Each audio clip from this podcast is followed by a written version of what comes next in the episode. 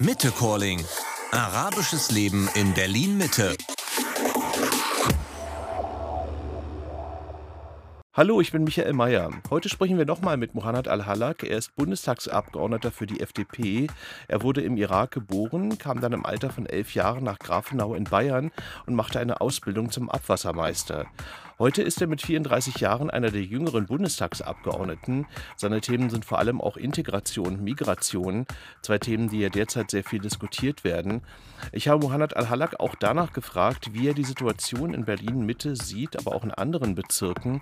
Leben manche Migranten und Migrantinnen in Berlin zu sehr in ihrer Bubble, in ihrer Blase, gerade auch im Vergleich zu Al-Halaks Wahlkreis in Bayern? Also Sie haben bei mir jetzt einen Nerv getroffen, weil ich genau diese Debatte tatsächlich hier in Berlin auch nutze. Jetzt zum Beispiel in einer Rede habe ich auch gesagt, Sie wissen ja, dass ich einen Migrationshintergrund habe, ich komme ja aus Niederbayern. Also das, das, das nutze ich erstens zum Teil. Aber, aber es ist tatsächlich schon so, dass ich äh, diese Bubble auch als Problem ja auch sehe, weil man ja eben in diese Bubble reinkommt automatisch und man bleibt ja erstmal äh, drin. Ähm, und äh, wie komme ich daraus? Was mir damals geholfen hat, obwohl ich ja eben nicht direkt in diese Bubble reingekommen bin, was mir damals geholfen hat, und das würde ich auch sehr gerne wirklich auch unterstützen wollen, äh, ist halt eh Ehrenamt, weil man ja eben ehrenamtlich auch für, fürs Gemeinwohl ja auch sich engagiert halt. Und so entwickelt man ja eben äh, erstmal das Gefühl auf der einen Seite und auf der anderen Seite lernt man auch eben auch Deutsch. Äh, ganz wichtig. Das zweite ist halt natürlich, ich mit, äh, ich war 16 Jahre alt irgendwann mal und äh, nach der Schule habe ich dann eine Ausbildung angefangen und war tatsächlich im Arbeitsleben. Also lernt man auch Deutsch und das hat mich damals auch äh, sehr viel weiter, äh, weitergebracht, weil ich natürlich was ich auch tatsächlich gemerkt habe. Ne? Also bedeutet drei Jahre Schule. Ich, war, ich bin in der Hauptschule gelandet und in der Hauptschule war es so, dass ich irgendwann mal den qualifizierten Schulabschlussjahr machen musste. Und äh, ungelogen, ich habe für die Prüfungen alles auswendig gelernt. Also das bedeutet, ich habe die Fragen gelesen und habe da Zusammenhänge rausgesucht und habe das, was ich auswendig gelernt habe, habe ich reingeschrieben, obwohl ich es nicht verstanden habe.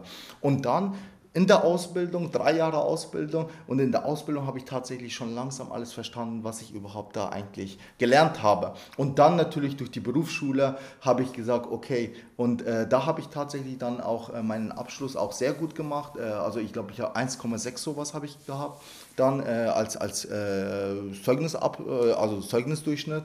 Und das war da, wo ich gemerkt habe, okay, durch die Arbeit zwischen, also zwischen Arbeit, Praxis und zwischen äh, Theorie, Schule, Berufsschule, äh, habe ich dann tatsächlich die Zusammenhänge rausgesucht und auch dementsprechend sehr schnell Deutsch gelernt. Also das bedeutet, die Arbeit integriert auch. Halt. Die Arbeit sorgt dafür, dass ich eben halt raus aus dieser Bubble, äh, rein ins in die Gesellschaft, rein ins Arbeitswelt. Ich lerne Deutsch und das, das ist tatsächlich auch ein großer Faktor. Also Arbeit und äh, Ehrenamt äh, spielen eine große Rolle, glaube ich, auch bei der Integration.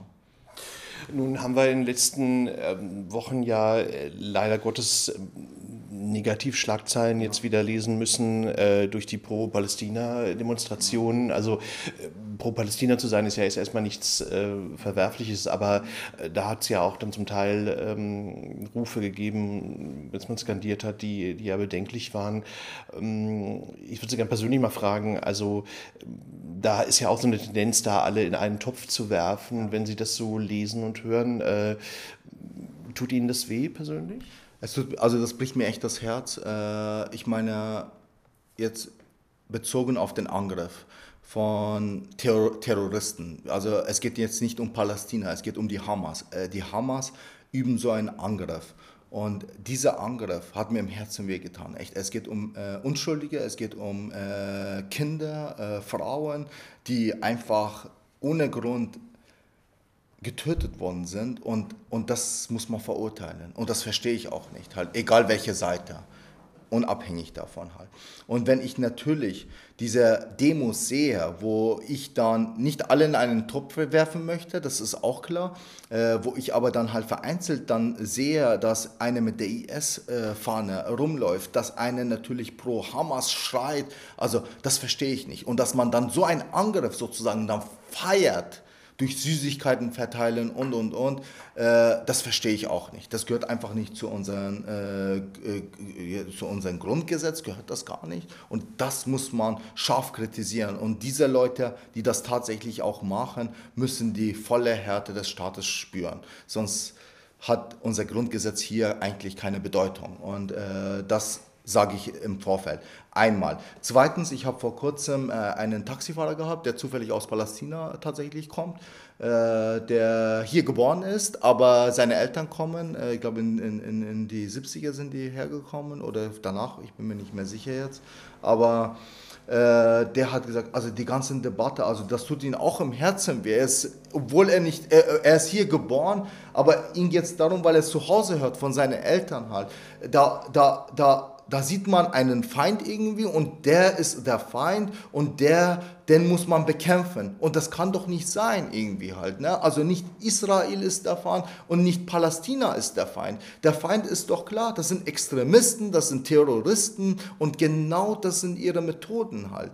Einmal für uns jetzt natürlich als Gesellschaft, die einseitige Information ist, ist halbblind für mich. Das bedeutet, ich bin dann einseitig und forme meine Meinung sozusagen und so äußere ich mich halt. Und das ist falsch halt. Also die Information ist ganz wichtig für beide Seiten. Es geht um Menschenleben und das ist ganz wichtig hier in dem Fall halt.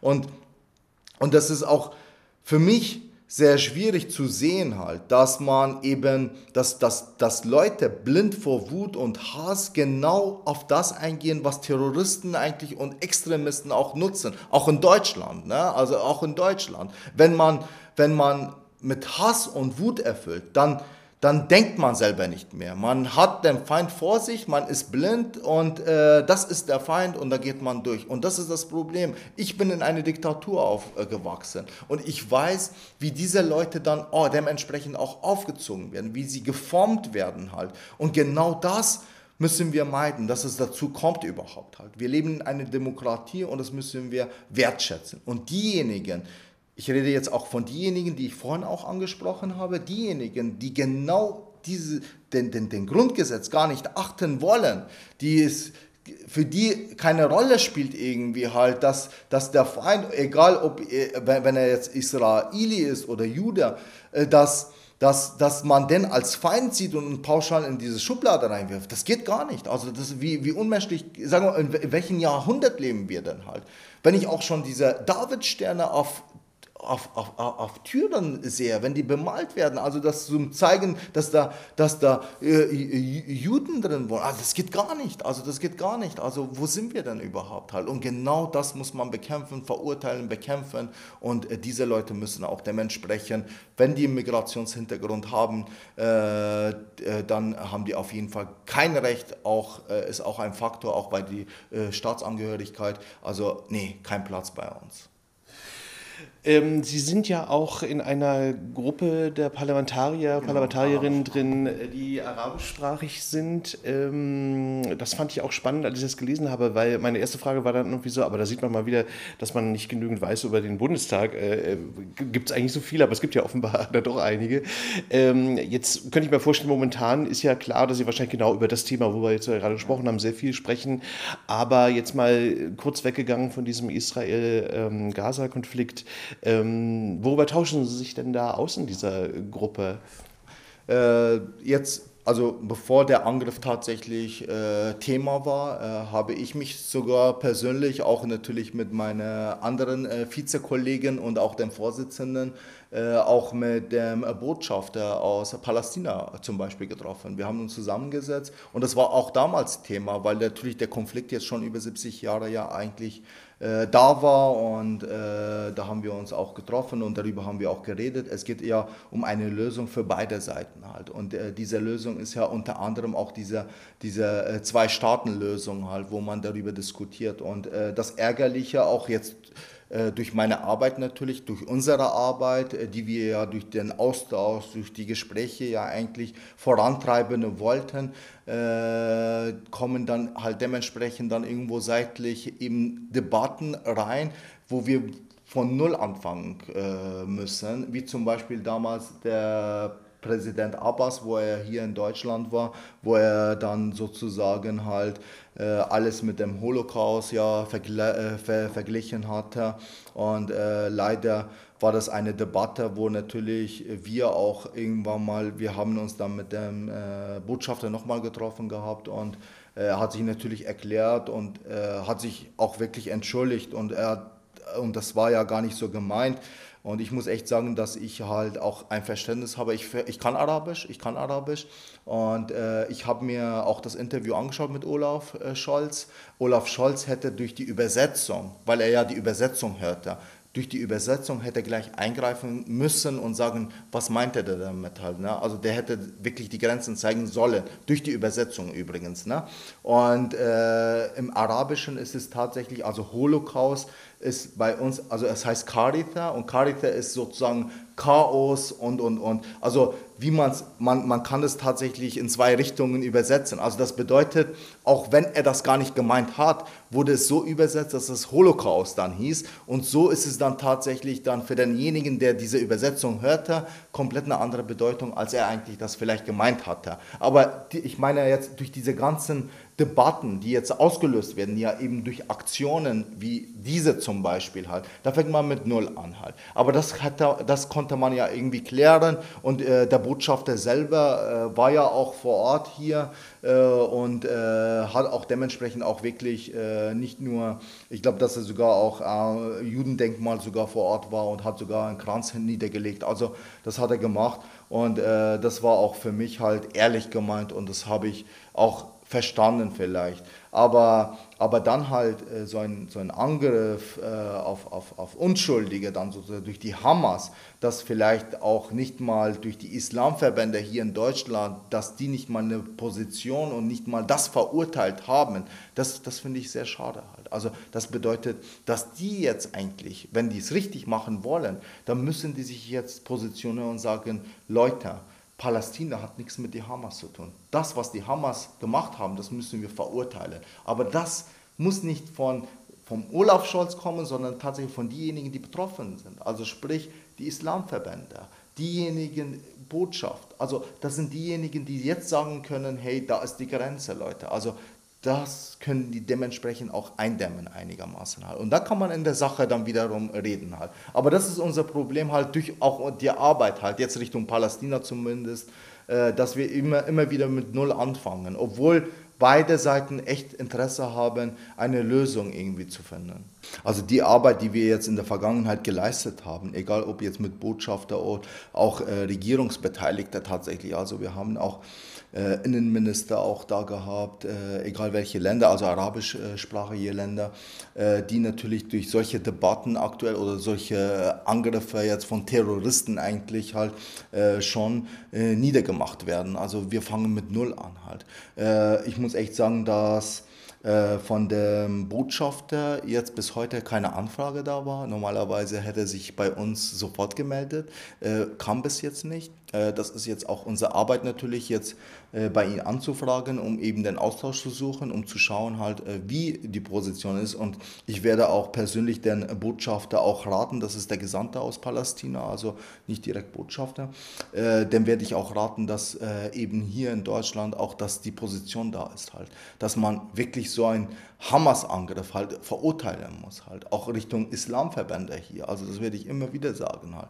Und ich ganz ehrlich, äh, ich finde es sehr schade, dass man natürlich sagt, hey, man muss irgendwie eine Position äh, einnehmen hier in Deutschland. Äh, entweder man ist für Israel oder man Palästina. Leute, ich, ich merke das auf Social Media natürlich sehr stark. Ich sage, Leute, hier geht es um Menschenleben. Es kann doch nicht sein, dass man sich hier positionieren muss. Die Position muss klar sein. Wir leben in einer Demokratie und das, was da passiert, ist undemokratisch. Aber, und, und das ist für mich keine Ausrede, wenn man sagt, ja, aber in der Vergangenheit hat die Seite das und das gemacht. Ich sage, Leute, das ist kein Grund. Das ist kein Grund für sowas. Für so ein Massaker gibt es keinen Grund. Ich würde Sie gerne am Schluss noch fragen, ähm, die Legislaturperiode ist ja zur Hälfte rum. Äh, haben Sie denn jetzt für die kommenden zwei Jahre noch ein Projekt oder Projekte, die Sie gerne umsetzen In welchem Bereich? Im Innenausschuss oder im, äh, im Umweltausschuss? Überlasse ich ganz Ihnen. Also. also, also meine Themen sind tatsächlich sehr vielfältig und äh, ich habe natürlich äh, den Fokus auch Richtung äh, gelungene Integration, was zum großen Teil wir wirklich toll hinbekommen haben als Regierung. Äh, war, wo ich jetzt sehr bes also besonders stolz drauf bin, ist halt natürlich dieses Chancenaufenthaltsrecht. Das zweite ist halt natürlich dann äh, die, also dieses Fachkräfteeinwanderungsgesetz, was jetzt dann äh, tatsächlich auch kommt, äh, wo ich äh, da das Ganze so positiv sehe, dass ich sage, okay, damit können wir tatsächlich die irregulären Migra äh, Migrationen tatsächlich entgegenwirken. Das bedeutet, derjenige kann auf den legalen legalen Weg nach Deutschland kommen, um eben halt dementsprechend und der wird halt dementsprechend auch im Arbeitsleben auch integriert und auch dementsprechend auch im, äh, in der Gesellschaft auch halt. Das sehe ich sehr positiv und darauf bin ich auch natürlich stolz und da ist man natürlich auch durch die Arbeit halt irgendwann mal, auch wenn ich jetzt sagen wir mal in zwei Jahren dann äh, nicht mehr hier sitzen sollte, dann kann ich sagen, da habe ich eingewirkt, jetzt im Innenausschuss auch, äh, das waren meine Themen und da habe ich eingewirkt und darauf bin ich schon sehr stolz. Übrigens, in meiner Rede habe ich das auch sehr gesagt. Also ich bin sehr stolz darauf, dass ich halt so vielen die Chance gegeben habe jetzt halt, äh, dass ich diese Leute die Chance gegeben habe, weil mir diese Chance damals gegeben worden ist. Und genau das will ich auch anderen anbieten halt und geben halt. Dann alles Gute noch für die kommenden zwei Jahre. Danke Ihnen sehr für Ihre Zeit. Dankeschön. Dankeschön. Das war unser Gespräch mit Mohanad Al-Halak, der für die FDP in der Bundestagsfraktion sitzt. Und das war Mitte Calling für heute. Danke fürs Zuhören. Tschüss und bis zum nächsten Mal. Mitte Calling. Arabisches Leben in Berlin Mitte. Ein Lokalpodcast von Radio Orient. Zu hören auf Radio Orient und überall dort, wo es Podcasts gibt.